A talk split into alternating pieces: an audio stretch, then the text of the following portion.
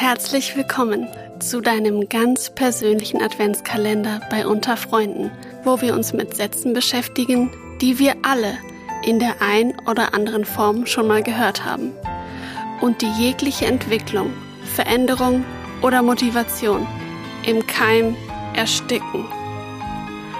Heute im Programm Meine Güte, bist du immer so empfindlich?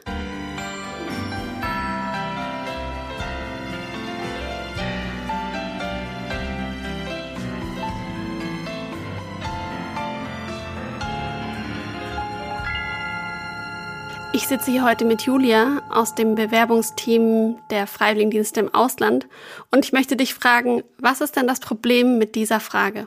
Ja, also das Problem, denke ich, was, wenn ich früher gehört habe, wie bist du immer so empfindlich oder was ist denn jetzt daran so schlimm, ist einfach, dass es dir abspricht, dass deine Wahrnehmung richtig ist von dem, mhm. was da jetzt vielleicht eben dich verletzt hat, ja, und es wird äh, unterstellt, dass man zu empfindsam sei.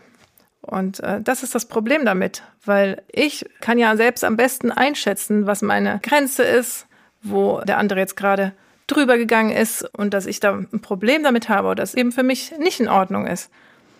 Und in, entsprechend, ja, ist es dann erst recht nicht empowernd, wenn da so drauf reagiert wird. Es ist ja auch eine totale Bewertung, eine indirekte.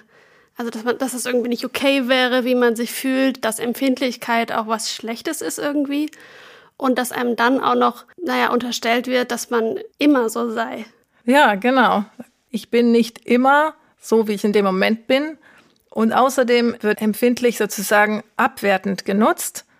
Ja, wobei ich heute als Erwachsener sagen kann, das ist ja das größte Geschenk oder das Schönste am, am Menschsein, empfindsam zu sein. Also ich drücke es jetzt mal anders aus, eben Gefühle zu haben, etwas zu empfinden in der Begegnung mit anderen Menschen oder mit anderen Lebewesen generell. Das ist ja mhm. was, was unser Leben bereichert. Und das eben nicht zu unterdrücken, sondern dann im Gegenteil vielleicht stolz zu sagen, ja, ich bin ein empfindsames Wesen und ich stehe dazu und ich kann meine Gefühle ausdrücken. Anstatt sie unter den Teppich zu kehren. Auch so eine, so eine Redewendung. Das ist dann ja im Grunde, ja, das bringt einen viel weiter. Und ich glaube auch sehr oft, dass das jemand sagt, diesen Satz, eigentlich aus einer Unsicherheit heraus, weil die Person gerade nicht weiß, wie sie damit umgehen soll, dass jemand seine Gefühle äußert.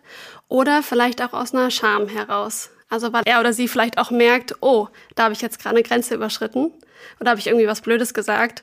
Und statt dann bei sich zu bleiben und zu sagen, Entschuldigung, ich glaube, das war gerade nicht so schön. Dann ja. gibt man die Schuld lieber dem anderen, dass der zu viel fühlt. Ja, und vielleicht eben, weil derjenige selbst auch sich nicht erlaubt, Gefühle auszudrücken. Dann, äh, wenn jemand anders dann sich verletzlich zeigt, dann ist es auch schwer zu ertragen. Erst recht, wenn du selbst die ganze Zeit deine Gefühle vielleicht gar nicht mehr wahrnimmst, weil viele Menschen im Laufe ihres Lebens immer mehr nur noch im Kopf funktionieren. Mhm. Und als Kinder, als junge Menschen auch so, machen wir vielleicht viele Erfahrungen auch in der Begegnung mit anderen Menschen zum ersten Mal und unsere ganze Identität entsteht ja erst so dadurch. Wenn ich dann Gefühle äußere, umso besser, ne? Denke ich jetzt zurück, wenn das vielleicht mal so oder so ähnlich mein Vater zu mir gesagt hat, so, das wäre dann zum Beispiel so eine Person gewesen bei mir in der Kindheit, ja, dann, also aus heutiger Sicht würde ich dann sagen, ja, ich bin genau so empfindlich. Und es ist mir ganz wichtig, das sagen zu können, dass, dass das mich verletzt, zum Beispiel, was du jetzt gesagt hast. Warum ist das für dich ein Problem, wenn ich, wenn ich empfindlich bin? Und daran, das mal anzuzweifeln. Was ist denn daran das Problem, Gefühle etwas zu empfinden? Ja, das ist ganz wichtig. Vielen Dank, Julia, für deine Einblicke und falls du dich weiter mit dem Thema Empfindsamkeit beschäftigen willst, dann hör doch mal in die Podcast-Folge rein. Jeder Fünfte ist hochsensibel. Du auch mit Jutta Böttcher. Wunderbar, vielen Dank. Ja, sehr gerne. Hat und Spaß gemacht. Ja, ciao.